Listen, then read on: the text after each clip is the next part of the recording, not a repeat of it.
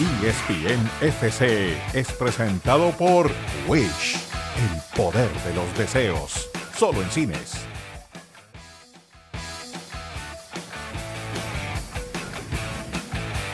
¿Qué tal? ¿Cómo les va? Bienvenidos a esta edición de ESPN FC. Parece que hay luz verde para la Superliga, lo que no hay es quórum, por lo que se vio en las reacciones inmediatas una vez que fallaba el eh, Tribunal de Justicia en la Unión Europea. Dionisio Estrada, Richard Méndez con nosotros igualmente. Diony, ¿cómo andas? Muy bien, gusto saludarte, Ricky. Felices fiestas también Igualmente. a Richard. ¿no? Y que siga la celebración de aquí hasta el próximo año. ¿Cómo anda, Richard? Buenas tardes. Un gusto como siempre, Tocayo, también Dionisio. Bueno, eh, esa- ese regalito navideño que le han traído a Florentino Pérez y a Joan Laporta, habrá que ver si, si el regalo termina de, de dar todo lo que ellos esperan que les dé, ¿no? Sí, sí, si alguien le dice, préstame tu juguete nuevo, porque de momento no parece haber nadie dispuesto a querer jugar con el nuevo regalo del Real Madrid y del Fútbol Club Barcelona. Moisés Llorens, compañero de nosotros, escribía en Twitter y tiene mucha razón. Florentino Pérez nunca pierde. Y esa parece ser al menos una de las conclusiones del día de hoy. Que estamos ante el comienzo de un nuevo tiempo. Creemos que ha llegado el momento en que los clubes tengan un mayor control sobre su destino, tengan un mayor control sobre su futuro, tengan un mayor control sobre su propia sostenibilidad. Desde hoy, el presente y el futuro del fútbol europeo está por fin en manos de los clubes, de los jugadores y de sus aficionados. no es cierto lo que están anunciando. Es una competición y más cerrada que la que se anunció en el 2019. the same pre- presentation, the same videos, the same people. I hope that uh, they start their uh, fantastic uh, competition as soon as possible with, with two clubs. Same talks, talking about freedom, but it's not freedom, it's closed league. Football is not for sale. Esto es el máximo rechazo a este modelo de competición. But despite that, we will not try to stop them. We, even before, we never uh, tried to stop them.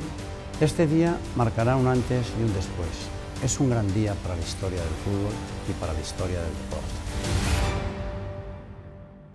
Bueno, distintas en un día que algunos dicen marcará un cambio en la historia del fútbol, el derecho a competir, eh, el adiós a los monopolios, otros denuncian que no, que se sigue tratando de lo mismo, de una liga que trata de reducirse a solamente unos cuantos, ha cambiado, eso sí, aparentemente lo que sería el sistema de competencia, se habla de 64 equipos divididos en tres ligas. El problema es que de momento sigue habiendo solamente dos. Se une con nosotros igualmente Barack Feber cuando vamos a eh, igualmente empezar a revisar, Barack, todo lo que se ha generado hoy después de este tan esperado fallo del Tribunal de Justicia de la Unión Europea. ¿Qué te parece? ¿Cuáles son tus primeras sensaciones? Buenas tardes de lo que ha sucedido hoy. ¿Va a cambiar el fútbol? ¿No va a cambiar en nada? ¿Se van a quedar jugando solos el Madrid y el eh, Barcelona? ¿Qué va a pasar? ¿Qué tal, Ricardo, Dionisio y Richard? Eh, mi primera conclusión es confirmar que son una bola de demagogos. Eh, Florentino, Laporta y, y- y no se salva nadie, tampoco de la otra parte, eh, de, de la UEFA. Es más de lo mismo, pero queriendo tener ellos el pastel en su refrigerador y no, y no en el de la UEFA, donde ha estado siempre, ¿no? Muy mal repartido, por cierto, y, y seguirá muy mal repartido. Eso es lo único que sabemos. Esté donde esté ese pastel, eh, eso de que esté bien repartido y, que sea inclusivo cada vez es más distante, aún bajo el paraguas de UEFA que ha tenido que ceder ante los intereses de los equipos superpoderosos que cada vez tienen eh, más posibilidad de crecer sus finanzas a pesar de los fracasos deportivos, ¿no? Eh, como el Manchester United, que es el mejor ejemplo, sigue teniendo una capacidad económica que no está al alcance de nadie, más allá de fracasar una y otra y otra vez durante más de 10 años. Yo creo que que esto se está vendiendo como una victoria sin ningún tipo de razón después del ridículo espantoso de, las 48 horas que duró la versión de la Superliga 1.0. Ahora hay una Superliga 2.0 que hay que reconocer parece más atractiva, ¿no? Porque tiene ascensos y descensos y, y más allá de, de todo lo censurable que pueda ser, eh, por lo menos ya no es tan indignante como esa primera versión pero como dices, es decir, eh, la primera la presentaron en el chiringuito, en, en- un show con la menor credibilidad eh, imaginable, ¿no? Dentro de la televisión española. Eh, hoy no lo hacen en el chiringuito, pero lo hacen con dos grabaciones, Florentino Pérez, John Laporta, cada quien por su parte. ¿Y dónde están los otros 62? ¿Dónde están? ¿No? Porque El Paris Saint-Germain claramente ya fijó su postura, porque el Atlético de Madrid también hizo lo propio, porque el Bayern Múnich no se quedó atrás y ya no van a cambiar de bando. Es decir, después de pronunciarse de manera tan tajante e inmediata en contra de la Superliga, ya no creo que les convenzan. Agrega a todos los clubes ingleses que por sí solos son la mitad del poder del mapa europeo porque tienen a los mejores jugadores, a los mejores entrenadores, tienen más dinero. La Superliga eh, está consiguiendo que se vuelva a hablar de ella, ¿no? Que, que, que, reviva porque por lo menos se habla de ella. Pero está tan muerta como siempre. Eh, las reacciones de Dionisio en contra del fallo fueron inmediatas. Primero empezaron por los clubes, el Bayern Múnich, el Manchester United, el Tottenham, el Paris Saint-Germain, ¿no? Y, y, después lo siguieron las ligas como tal, la Premier, la Bundesliga, la Serie A, todas, la, la Ligue 1 en Francia, todas empezaron a marcar su distancia con un proyecto que no parece hoy tener convencido a nadie. Es que como eh, retomo lo último que dijo Barak, si la primera, la primera que quisieron echar a andar nació muerta, esta sigue muerta, porque solamente estamos hablando de dos clubes y los, sobre todo la liga más importante eh, del mundo, como es la inglesa, ya se decantó y los clubes ingleses, si en su momento decía Florentino Pérez, sobre todo, que lo que pretenden es que haya una mejor remuneración económica para los clubes, ellos realmente... Aquí se habla de, una repartición del 8% de las utilidades, se habla de 400 millones, según el comunicado de, de la Superliga, que sería el doble de lo que hoy se reparte en UEFA. Eso es lo que dicen. Está bien UEFA, pero la misma liga inglesa por sí misma, todo lo que recauda, realmente los clubes no van a ir en contra de su liga para buscarse problemas con su liga. Entonces, para mí sigue muerto el asunto, sigue como la película Línea Mortal, ¿no? ¿No? Y se iban. Entonces yo no le veo hasta el momento, cuando hay 62 equipos que no se han pronunciado, o que se pronunciaron, pero eh, alguno que otro y en contra, pues no le veo caso a esta situación. Aquí más, más que todo va el, orgullo y el ego de por medio, sobre todo de lo que decías hace un momento de Florentino Pérez.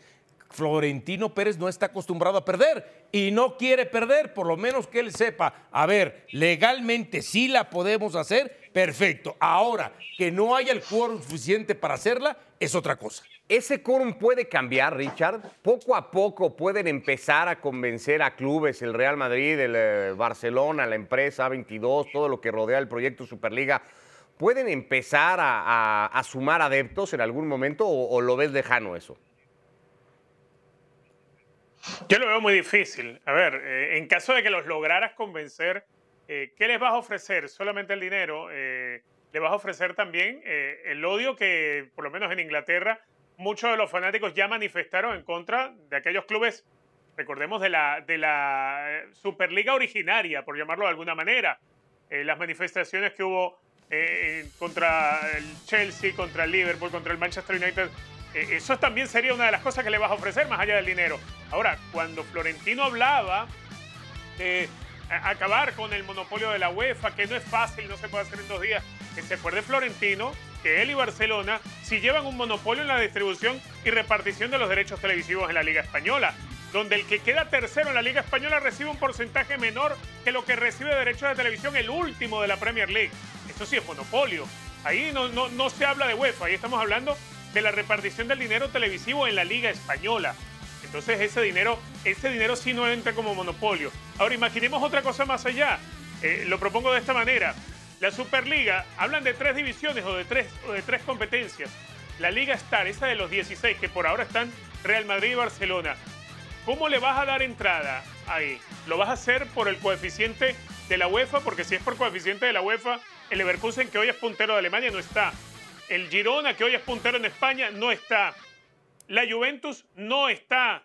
El Porto no está. Entonces, ¿qué te vas a inventar? Tienes que inventar un sistema donde por alguna, mm, algún motivo no deportivo, los coloques allí.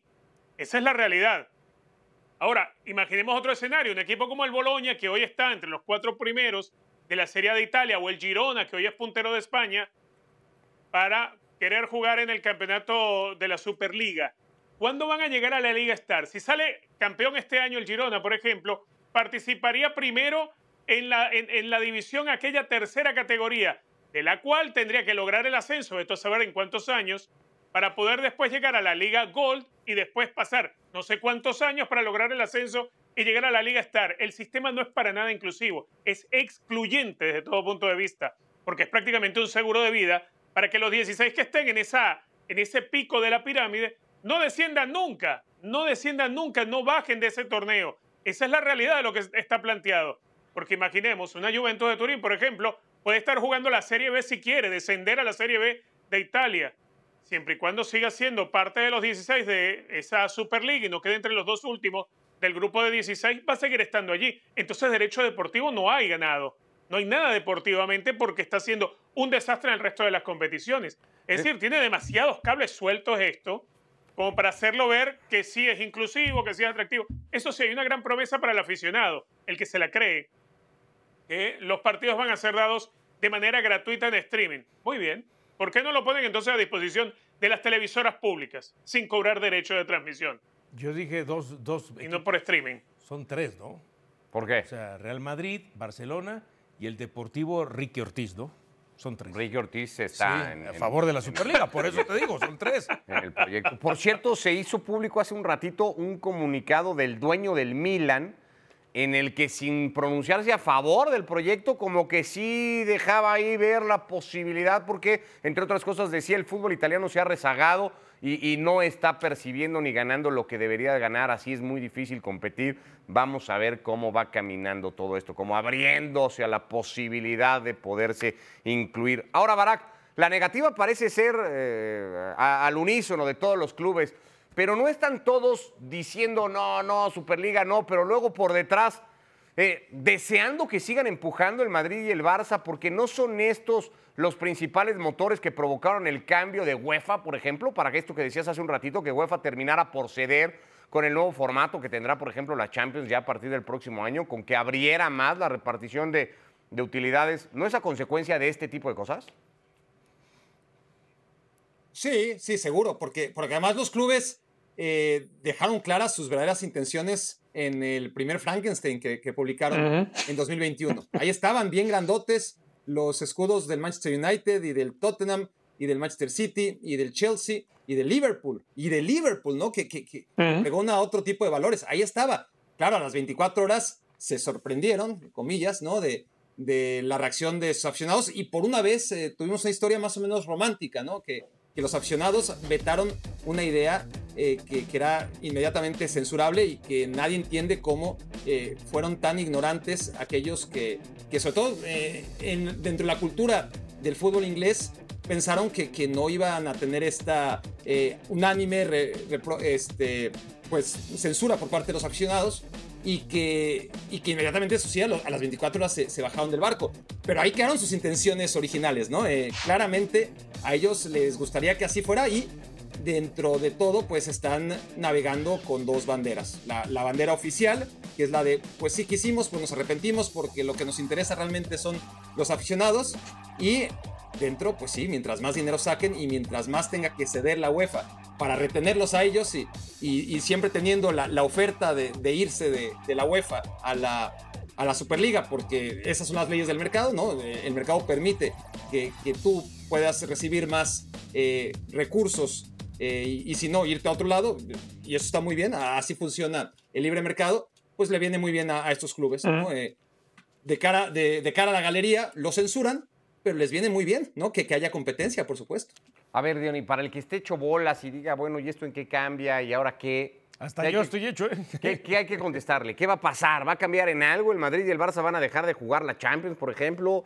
Eh, ¿Van a empezar a competir contra quiénes en otro torneo? ¿Qué va a ¿O Fíjate, qué crees tú que va a En el entendido que el Madrid y el Barça, por supuesto, su intención es tener más porcentaje en cuanto a las ganancias económicas en relación a lo que aparentemente les da la UEFA, pues no pueden hacer su liga ellos dos solitos, no pueden hacer su Superliga ellos dos solitos. Entonces, ellos saben que al final de cuentas lo que les toca por la UEFA es algo que está seguro.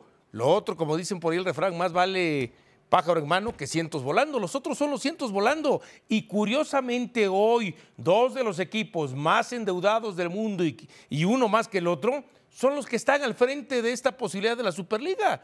Porque te reitero, yo no veo en ese aspecto a los ingleses, por ejemplo. Y quizá las finanzas de los italianos no llegan a los extremos como están eh, eh, estos dos grandes de España, ¿no? Entonces yo pienso que va a seguir siendo lo mismo. Quizá va a servir como una cuestión de presión para que en algún momento, tal como lo dijiste y lo comentaba Barak, este, la UEFA vea cómo va en ocasiones cambiando el formato para que haya más equipos beneficiados, ¿no? Tal como lo va a cambiar para el próximo año, pero nada más. Pero la UEFA seguirá siendo su Champions League, a eso es lo que van a jugar este, los equipos de las diferentes ligas del mundo, y por ahí de pronto gritarán, alzarán la voz el Real Madrid, Barcelona, y se acabó. Ahora, hace dos o tres semanas, Richard, más o menos, en el foro este de deportes y negocios o tal, apareció Piqué y entre otras cosas dijo hoy un empresario, reconocido empresario con su empresa, y dijo Piqué, ¿no? Dejó una reflexión en la que decía, si esto va o continúa como está ahora, el Madrid y el Barça en unos años no van a poder competir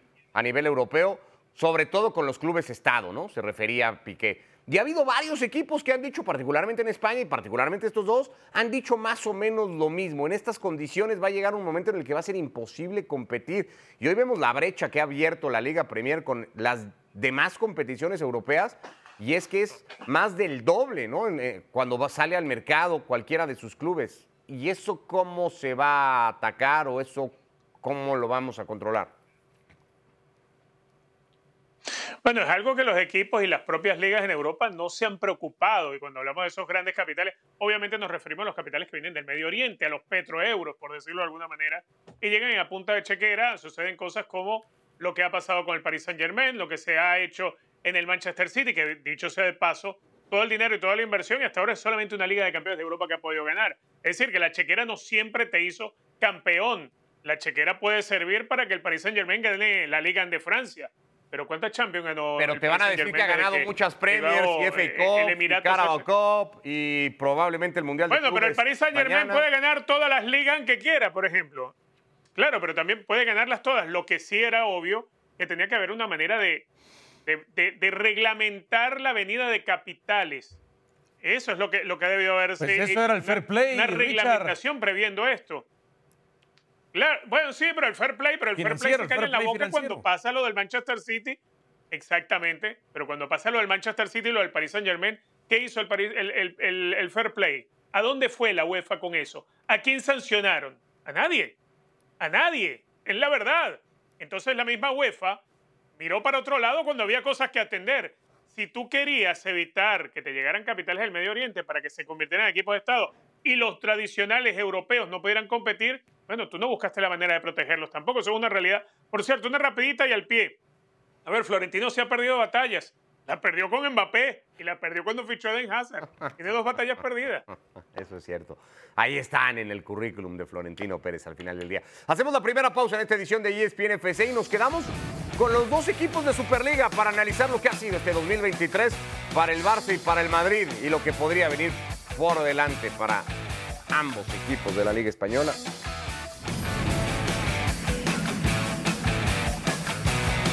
Esta mentalidad de ir a por el partido, de ir a hacer el segundo gol, de crear más ocasiones. La suerte que tenemos es que el domingo hay otro partido y es, es ya. Para mí personalmente pesa, pesa mucho más el hecho de ganar una liga, es decir, me da igual ganarla en casa que fuera, que en campo del español, que en campo del Madrid, que el campo del, del Getafe, me da absolutamente igual. Esto es importantísimo. Y a partir de aquí, pues seguir trabajando con la máxima humildad. Recuperar y a centrarnos en los dos títulos que quedan. Hemos perdido hoy un título. No escondo nada, sinceramente. Yo lo que quiero es ganar. Tenemos futbolistas muy jóvenes que aún no habían ganado un título con el, con el club. Celebrando un trabajo de, de que empezó en julio y que, que hemos sufrido muchísimo para conseguir esta liga. Bueno, vamos a ver al Fútbol Club Barcelona y el año que se va ya, cómo empezaba y cómo lo termina el Barça. Lo empezaba jugando probablemente el mejor partido de la era Xavi hasta la fecha, ¿no? Aquella ante el Real Madrid en el marco de la Supercopa de España y un partidazo, Diony, de principio a fin en Arabia. Sí, no, y donde fueron completamente superiores, le dieron un baile al Real Madrid, se terminaron llevando la victoria 3 a 1 entonces uno pensaba que a partir de aquí sería el techo del, Barcelona. ¿no? Casi inmediatamente jugó el playoff contra el Manchester United, una versión muy alta en ese momento del Manchester United que terminó eliminando al Fútbol Club Barcelona. El Barça venía de no poder superar la fase de grupos de Champions por segundo año consecutivo y se topaba con los ingleses Barak que daban cuenta otra vez en Europa del Barça. Sí, venía de, sufrir la derrota contra el Eintracht Frankfurt en la Europa League, su segunda eliminación en fase de grupos en la Champions a manos del Inter, y, y dos equipos que vivían dentro de sus altibajos eh, momentos altos, ¿no? Como ya lo dices, y el United fue más que el Barcelona. Eh, al final, eh, los destinos de los dos equipos cayeron por su propio peso y quedó claro que fue un espejismo. Uno de los golpes más duros en el año para el Barça, Richard, fue perder la vuelta de la Copa del Rey en semifinales ante el Real Madrid después de ganar en el Bernabéu 4 a 0 en casa con hat-trick incluido de Karim Benzema. Sí, algo que sorprendió a todos, además porque el Barcelona venía completando un buen año. El triunfo del Real Madrid era como un baño de realidad y, un- y- y una forma de despertar al Barcelona. El Barcelona ya no le quedaba mucho por lo que pelear. A ver, eh, peleaba la liga, pero ya no había competición internacional. Y la Copa se le atragantaba con el Madrid. Se terminó coronando en Liga, apeló a un gran momento de Ter Stegen que hizo del Barça en defensa un equipo casi imbatible.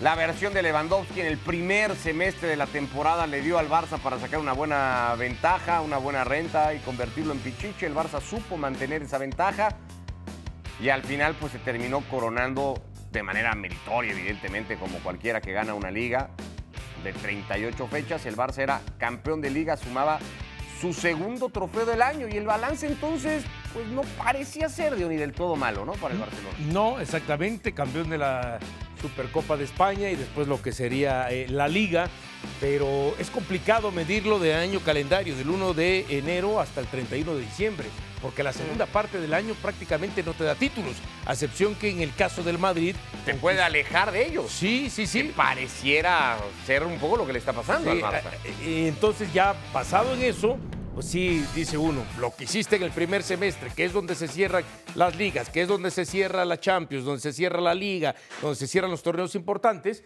pues bueno, uno pensaría que el Barcelona terminó sacando eh, mejor rédito que el propio Real Madrid, ¿no? El año de Xavi Barak, después de lo que hemos repasado y veíamos ahí, porque hay que completarlo con eso, ¿no? La segunda mitad de temporada, pues arranca con la expectativa de la llegada de los Joao, de la llegada de Gundogan, eh, pierde el clásico, pierde con el Girona, los dos punteros de la clasificación en este momento en el fútbol español. Clasifica por fin a octavos de Champions, pero me parece que abre muchas dudas sobre si realmente va a poder competir en Europa en eliminación directa. ¿Cómo calificas el año de Xavi? con altibajos muy pronunciados, eh, muy inestable, con mucha fortuna en algunos momentos, con, con infortunios también en el camino, eh, pero sin un rumbo. Eh, creo que esa sería la, la conclusión. Un, un Barça sin rumbo, aún en el éxito, eh, porque ganó la liga cuando realmente el equipo institucionalmente no tenía a dónde agarrarse, se agarró a Xavi y ganó la liga y, y rompió récord de goles eh, en contra. Y, y fue un equipo que dentro de esa estabilidad numérica también era sumamente inestable, ¿no? Eh, lo, lo comentábamos aquí siempre que, que- que podíamos. eh, no podíamos disociar las actuaciones afortunadas del Barça en liga, los 1 a 0 constantes, dependiendo de su portero, de algún error arbitral, de muchos errores en la definición de los delanteros de la Liga Española. Y no podías disociarlo de, de las goleadas que se comía en la Champions League, en la Europa League, en la Copa del Rey, cuando se enfrentaba a rivales de jerarquía. Eh, y esta temporada, pues ya, ni siquiera necesita tener a rivales de jerarquía. Cualquier equipo eh, se pone enfrente del Barcelona, le juega de tú a tú y le mete por lo menos dos goles, como ocurrió con el Almería en la última jornada, que, que es un equipo que no le ha ganado a nadie, pues al Barcelona sí que en algún momento pudo ganarle. Entonces sí, sería un equipo sin rumbo, inestable y, y la verdad es que sin un proyecto claro. a siete puntos del líder o los líderes. El Real Madrid va a irse a las vacaciones de diciembre por encima del Girona solo por la diferencia de goles entre ellos o el resultado entre ellos, Richard. El Barça va a irse a siete puntos, clasificado a octavos de Champions, pero con aspiraciones de títulos. ¿Le ves al Barça la posibilidad de ser campeón de algo cuando venga la segunda mitad de temporada? A ver, mientras sigas con vida tienes las posibilidades. El tema es que, por ejemplo, la temporada pasada, la mitad de la temporada pasada, el segundo semestre de 2022, es en el que Barcelona andaba muy bien. Y lo que fue 2023, el semestre siguiente, es decir, el primer semestre de 2023, vino la eliminación de Champions, el ridículo en la UEFA Europa League, la derrota y la eliminación en la Copa del Rey y obviamente la consecución del título, pero no fue el mejor equipo en ese segundo en esa segunda mitad de la liga. El mejor equipo en la segunda mitad de la liga, recordemos que fue el Atlético de Madrid. Pero que el Barcelona tenía un colchón de puntos tan importante durante la primera etapa, es decir, el segundo semestre de 2022, que le permite ganar con solvencia la liga. Eso es bueno, pero cuando vemos el presente hoy del Barcelona, con lo que ya marcabas, la diferencia de puntos frente a los líderes, eh, la crisis de juego, la crisis de actitud y de personalidad del plantel, más allá de estar clasificado en Champions, más allá de todavía tener posibilidades de, buscar y pelear el campeonato de la liga, hoy en día creo que lo que mejor puede pasar por la mente de Chávez es que se termine el 2023 y empezar el 2024 de una manera diferente. Eh, el Barcelona tampoco como institución le ayuda demasiado. Terminar de jugar un partido y montarte en un vuelo charter para ir a jugar un amistoso en Estados Unidos contra el América no es algo que le ayude al equipo de Xavi. Ese tipo de cosas terminan por cargar más en un calendario donde tienes un equipo que hay que recuperar jugadores, otros que vienen cansados. Es decir, Barcelona tiene muchas cosas que hacer, pero no todo es culpa de Xavi, no todo es culpa de las lesiones.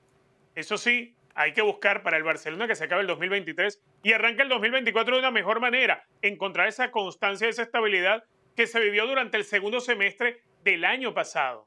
Me dio la sensación, Diony, que en su momento cuando arrancaba la temporada, se minimizaron las salidas de, dos futbolistas leyendas al final del día en el Barça como Busquets y como Alba, ¿no? No, no, se prestó tanta atención como se hizo, por ejemplo, cuando se fue Messi o el propio Piqué tal vez.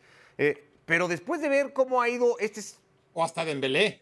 O hasta, sí, o hasta Dembélé. Dembélé. Pero después Hubo mucho más ruido por la salida de este arranque de temporada, de las declaraciones de Gundogan tras perder el Clásico contra el Real Madrid, o de las propias declaraciones de Xavi tras el último partido de Liga ante el Almería, da la sensación de que este Barça no tiene referentes de futbolistas. No, no hay futbolistas referentes, no hay futbolistas, según palabras del propio Xavi, a veces hasta comprometidos con el club y con el escudo. Yo pienso que el que pudiera ser el referente, pero que no ha podido jugar por estar lesionado, de toda esa camada o generación que viene arrastrando desde Messi, desde Busquets, desde Jordi Alba y desde alguno más, es Ter Stegen, ¿no? Y hoy no está jugando. ¿No? Porque sí es como que ese jugador que en aquel, y es más, en el último título del Barça también fue una pieza importante. El más valioso. El más valioso, importantísima. Ahora, sí, señor. cuando tú dices que no se hizo tanto eh, eh, escándalo, por así decirlo, eh, la salida de estos dos es porque la de estos dos estaba prevista y apalabrada ya desde hace algún tiempo, ¿no? Con anterioridad. Lo de Messi fue de la noche a la mañana, ¿no? Entonces, quizá desde ahí, y además es Messi, ¿no? Pero, y dijeron, bueno, Jordi, ya tenemos con quién cubrirlo, con Valde, eh, Busquets, bueno, pues si no se va Frankie de Jong, puede estar ahí, vamos a ver si traemos a alguien más, terminaron trayendo a Romeo, ¿no? Que no ha dado el ancho como eh, quizás esperaban. Quizás desde ahí no tuvo tantos reflectores estas dos salidas, más allá que eran jugadores importantísimos eh, de parte de esa época dorada también de Barcelona. Ahora, al final de cuentas, ya se te fueron, ya están en otra liga Hoy cuentas con otros elementos, pero los que están, a ver, y no los que están, es que el año del Barcelona ha ido de gris a oscuro. No es que haya ido de la luz a la oscuridad, porque yo comparto con Richard el año, eh, eh, los primeros seis, el segundo semestre del año pasado fueron muy buenos del Barcelona y le sirvieron para aguantar en el primer semestre de este año. Pero no es porque haya jugado de manera espectacular en el cierre eh, de la liga. Es más, Lewandowski se terminó cayendo después de la Copa del Mundo. Está presión Lewandowski. No, y no, ves lejos de títulos. Va a pelear cuatro títulos. Yo lo veo. Cuando arranque el 2021. Yo lo veo muy lejos, lejos de ganar alguno. Sí, claro. Yo lo veo lejos de, a ver, la Supercopa de España, de que pueda repetir, que se juega entre el 10 y el 14 de enero. No lo veo ahí, no lo veo ganando la liga, no lo veo avanzando en la Champions y en la Copa del Rey, pues hay que ver eh, qué es lo que se termina perfilando. ¿No lo ves avanzando en la Copa, en la Champions ni contra el Napoli? O sea, en ese primer enfrentamiento Yo, es más, el otro día hacíamos una dinámica y yo ponía el Napoli por encima de Barcelona. Bueno, pues es el Barça de hoy, es el Barça de Xavi, es el Barça que despide el 2023 a siete puntos del Real Madrid defendiendo el título, de momento tercero en la clasificación. Pausa en ESPN FC y venimos a ver al Real Madrid, que se va primero de liga después de su victoria en el último partido ante el Deportivo Alavés. Líder en todos los frentes por los que compite ahora el equipo de Ancelotti.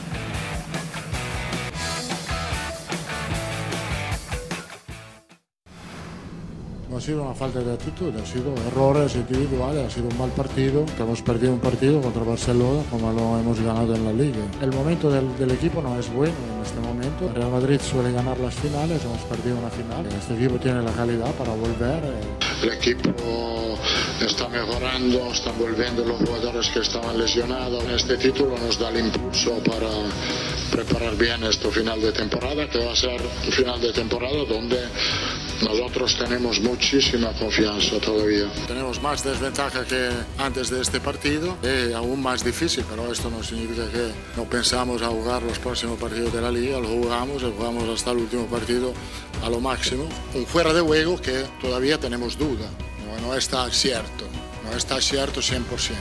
La duda la tenemos y nos vamos a Madrid con la duda. Una final eh, donde hemos tenido momentos de sufrimiento, hemos merecido de ganar, no solo por lo que hemos hecho hoy, porque siempre una final es complicada de ganarla, ma porque por el camino que hemos tenido en esta competición, ganando a rivales muy fuertes, eh, mereciendo el título. Hemos jugado contra un rival que esta noche ha merecido de ganar porque ha jugado con, con más intensidad, con más calidad en la primera parte, han sido superiores hoy como hemos sido superiores nosotros el año pasado. Nunca le hemos pedido a Bellingham de marcar goles. Él está marcando porque tiene esta fantástica habilidad de, llegar, de llegada al área rival al tiempo justo. Tengo que agradecer los jugadores que eh, lo han sacado y lo están sacando adelante. Lo que es especial es lo que esto, esta plantilla está haciendo en un momento tan complicado. Es el año del Real Madrid, que arrancaba antes de todo esto ganando la Supercopa de Europa, porque el Real Madrid arrancaba el año, eso, como campeón de Europa hasta que llegó el Manchester City, ganaba la Supercopa de Europa, fue a ganar el eh, Mundial de Clubes. En diciembre del año pasado. En diciembre del año pasado, eso ya. Al Al Hilal. Febrero, es cierto. Al Al Hilal. Sí, Es cierto, febrero. Copa del Rey ante los Mundial. Una gran Copa del Rey para el Madrid en el camino al menos, porque fue eliminando a equipos muy importantes y sobre todo la semifinal contra el Barcelona que ya repasábamos. Hacía mucho tiempo que el Madrid además no ganaba la Copa del Rey. Se terminó en algún momento de la temporada, también es cierto, aferrando Dionisio ¿no? a ese título porque se daba cuenta que no Sí, iba a ganar claro. otra cosa. ¿no? No, y lo más seguro es que si no ganaba algo ese año, quizá Ancelotti no seguiría hoy en el Real Madrid. ¿no? Hablamos ya, Richard, de lo que supuso para el Barça, aquel partido de Arabia inolvidable para Xavi y compañía, para el Madrid, pues fue uno de los revés más duros que tuvo la temporada.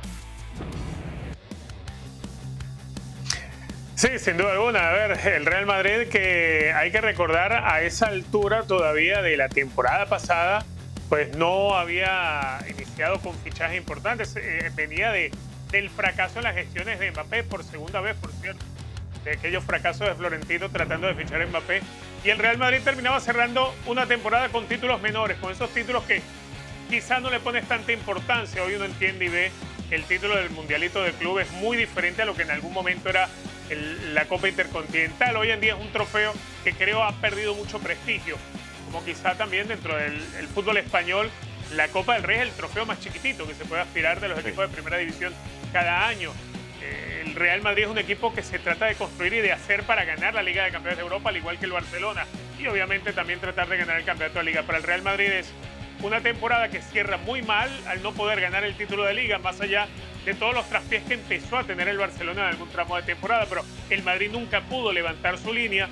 Y el 2023 ha enderezado el rumbo en esta temporada tras la llegada de Jude Bellingham, por ejemplo. Pero de resto lo sigue sufriendo, lo, lo- lo estuvo sufriendo la mayor parte del año. Aunque, eh, más allá de perder la liga, creería que, que el gran golpe de la temporada vino en esa semifinal de Champions y la forma, Barak, como terminó perdiendo claro. ante el Manchester City. Pero ha sido capaz el Madrid, ya sin Benzema, ya sin un montón de futbolistas lesionados, increíblemente el Madrid pierde en esta primera mitad de temporada tres futbolistas con la misma lesión y la misma gravedad. Y sin embargo es líder de liga y es líder igual de Champions. ¿Cuánto mérito tiene el equipo de Ancelotti? Mucho, enorme, porque, porque el panorama de inicio de temporada era, mira, eh, falta un centro delantero que sustituya a Benzema. Ha faltado desde hace mucho tiempo, ¿no? Tener a Benzema más otro, pero esta temporada no se a ni a Benzema ni, ni, al otro que nunca llegó y que esta temporada tampoco. Eh, porque Mbappé, por tercer año o cuarto año consecutivo, fue puro humo. Eh, no llegó nunca. Em, se lesionó a primeras de cambio el líder de tu defensa, el aclamado Militao. Se lesionó también para el resto de la temporada tu portero, El Salvador, el que milagro de la Champions eh, un año y medio atrás. Eh, se lesionó y se siguió lesionando toda la temporada. El único hombre que realmente desequilibra e ilusiona antes de la llegada de Bellingham, obviamente, al Real Madrid como Vinicius. Todo esto, más allá de que Carvajal siempre está lesionado y eso no es ninguna novedad, que Camavinga se cayó, que Chouameni eh, no tanto tiempo, pero también iba a estar fuera de, actividad. Entonces, si tú le pones este panorama a cualquier aficionado madridista, sin Benzema, sin Mbappé, sin Courtois, sin Militao, sin Carvajal, sin Vinicius, eh, wow, ¿no? Este, sin Camavinga, y, les dices, bueno, ya verás. Y, claro, todo se resume en dos nombres. Carlo Ancelotti, que, ha hecho milagros, honestamente. Totalmente. Ha, encontrado la, la manera de acomodar siempre a 10 futbolistas alrededor del otro nombre propio. Sin duda alguna, lo de Jude Bellingham no tiene precedentes. Eh, es algo que incluso en la historia del Real Madrid, con futbolistas como no ha habido en otro lado, que han tenido rendimiento inmediato, nadie en la historia del fútbol había tenido un rendimiento como el de Jude Bellingham. Eh, y ese es lo que realmente ha rescatado al Real Madrid. Eh, a pesar de todos los agravantes y, y, todas las maldiciones que sufre en el día a día el equipo, tiene dos certezas, a su entrenador y ese refuerzo inglés que cada partido que juega es historia. Si lo hablábamos con el Barça, hay que hablarlo con el Madrid. ¿Al Madrid lo ves cerca de ganar títulos? Sí, claro, mucho más cerca que lo del Barça. Mientras el Barça pienso que se va alejando y que yo soy de los que considero que independientemente de algunas ausencias importantes que ha tenido, eh, yo no le veo, a mí me cuesta ya creerle a Xavi Hernández, ¿no? Como técnico. Yo creo que su techo está muy cerca de lo que nos ha mostrado. ¿no? Lo de Ancelotti, de entrada, toda la experiencia que tiene, todos los títulos. Se habla de renovación de Ancelotti, de Ancelotti. todo el mundo estábamos dando por hecho que va a dirigir la Copa América. Claro, la gestión que hace, porque eso hay que decirle, esa es la palabra, ¿no? Cómo ha gestionado el vestuario pese a las lesiones, pese a algunas inconformidades en algún momento de Modric, en algún momento del propio eh, Rodrigo, se van jugadores, no llega, a excepción de Jude Bellingham, algo más que él eh, tenía pensado. Entonces, partiendo desde ahí, sí, este Real Madrid está más cerca de los títulos que Barcelona. Claro, ahí hay un invitado eh, que nadie tenía en cuenta, hay un invitado incómodo como es Girona, que ojalá pelee hasta el final pero hasta el momento Real Madrid es el que luce para llevarse la liga. Tú has dicho muchas veces, eh, Richard, y lo dijiste conforme fue avanzando esta primera mitad de temporada, segundo semestre del 2023, que le creías al Girona y que el Girona no se iba a, caer. Termina cerrando para el parón invernal el Real Madrid por criterio de desempate por encima. ¿Ves al Madrid favorito a la liga ahora, a mitad de temporada? No, no, para mí sigue siendo el Girona. Eh, creo que el Real Madrid igual hace un esfuerzo tremendo el Chilotti por, eh, por dosificar, por rotar, por tapar agujeros donde hay jugadores lesionados y todavía le alcanza la plantilla como para estarlo peleando. Pero el Real Madrid tiene por delante la Liga de Campeones de Europa. Es el torneo donde, donde tiene que poner toda la exigencia posible. Y si el Real Madrid sigue avanzando en Champions, eso va a conspirar contra la capacidad de un equipo ya de por sí disminuido en cuanto a lesiones y en cuanto a, ese núcleo que siempre digo de, Ancelotti que es tan reducido de jugadores de confianza como para poder pelear en la liga. En cambio, el Girona tiene a su favor un poquito más de tranquilidad en ese sentido. Girona no pelea en competencia internacional. Girona solamente juega la Copa y si en algún momento tiene que decidir entre Copa y Liga, se va a ir por la Liga. Yo sí creo que el Girona, y más de uno dirá que, dirá que estoy loco, yo sí creo que el Girona va a terminar siendo campeón. Ahora, con el Real Madrid, cuidado en Europa, ¿eh? porque el Real Madrid tiene un gen especial para la Champions buscando la decimoquinta. Veremos qué pasa en ese sentido. Bueno, hacemos pausa en ESPN FC y venimos con una dinámica ya mucho más puntual eh, de cómo fue en general el 2023 en distintas categorías. ¿Y quién terminó siendo mejor? ¿Si el Barça o el Madrid en este año que termina?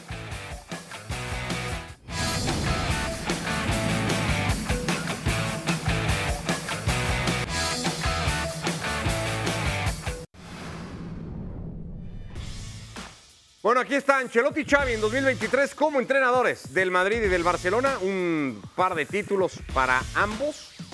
Copa y Mundial de Clubes para Carlo Ancelotti. Liga y Supercopa de España para Xavi Hernández. La marca del año en cuanto a ganados, perdidos y empatados. El Madrid ha ganado 42 partidos por 36 del Fútbol Club Barcelona. El Madrid ha acumulado hasta 17 juegos sin derrota, 13 la más larga que tuvo el eh, Barça. Vamos a ver los partidos entre ellos dos. A lo largo de la temporada, el Barça arrancó, pues lo que ya hemos repasado varias veces, el paseo de Arabia en Supercopa con aquel 3 a 1 en el mejor partido de la era Xavi Hernández. Hubo una seguidilla de enfrentamientos, Barak, entre Liga y Copa del Rey. Y aquí el Barça en esta victoria de Camp Nou, polémica, escuchábamos a Ancelotti en alguna de las declaraciones que pasamos por el gol anulado al Madrid, el Barça aquí se aseguró el título de liga básicamente. Sí, eh, estéticamente un partido horrible, renunciando a muchos valores que se entienden del Barcelona, pero ganando tres puntos y dejando feliz a la inmensa mayoría del barcelonismo. Y, después con un partido de ida en Copa del Rey que parecía refrender, refrendar perdón, ¿no? Eh, la, la paternidad de Xavi sobre Ancelotti hasta que llegó el partido de vuelta.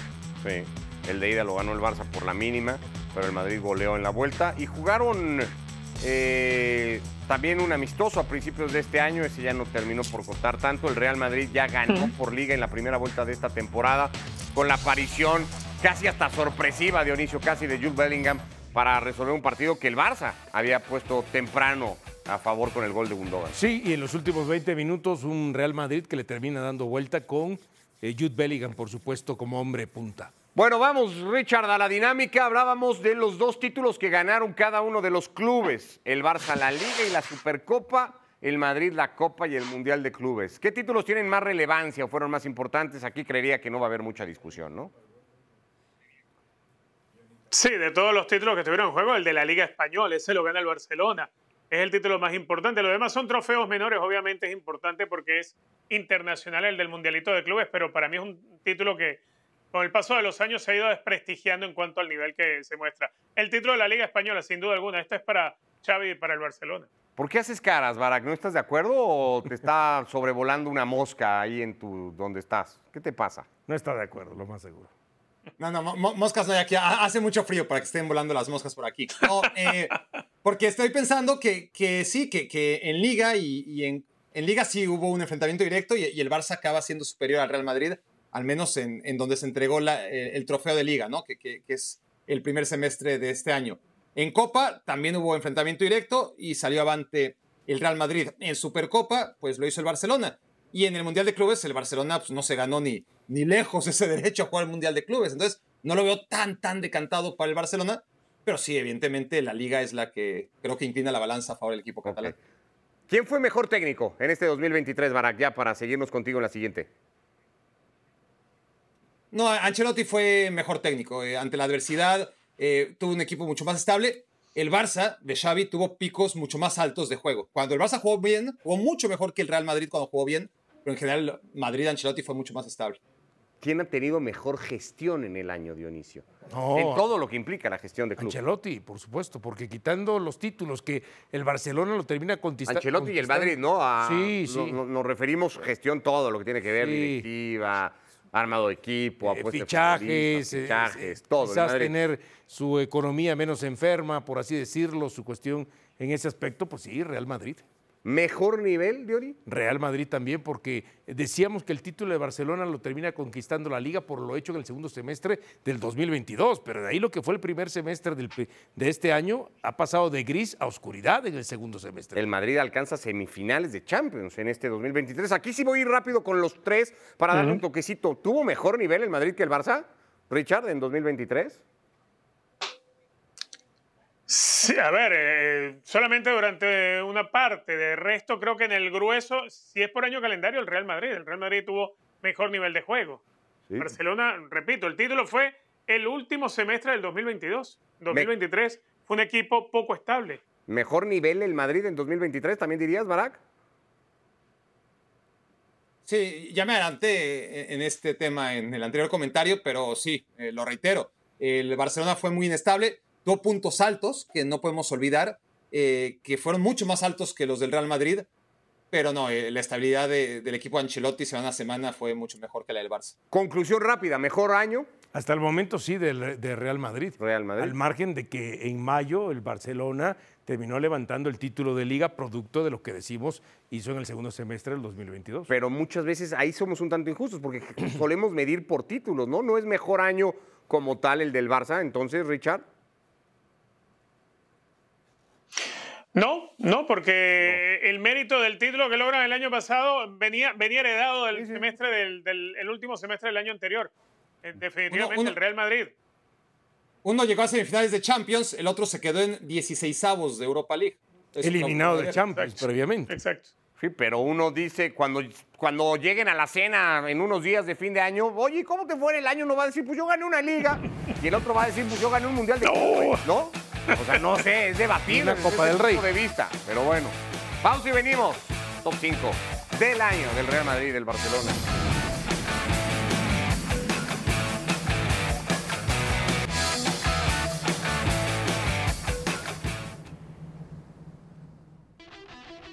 Esto es lo que tendrá el Real Madrid y el Barcelona por delante cuando arranque el año. El Barça lo hará ante Las Palmas como visitante. El Madrid va a recibir para cerrar la primera vuelta de Liga al Mallorca de Javier Aguirre. Vendrán enfrentamientos de Copa del Rey. Viajarán a jugar Supercopa y luego eliminatorios de Champions ya por ahí del mes de febrero para estos dos equipos. Sí, así es. Entonces, ver si Real Madrid mantiene la inercia con la que está en este momento y si Barcelona logra mejorar lo que nos ha mostrado en los últimos cinco o seis partidos. Bueno, pues hacemos pausa, la última en esta edición de ESPN FC y venimos.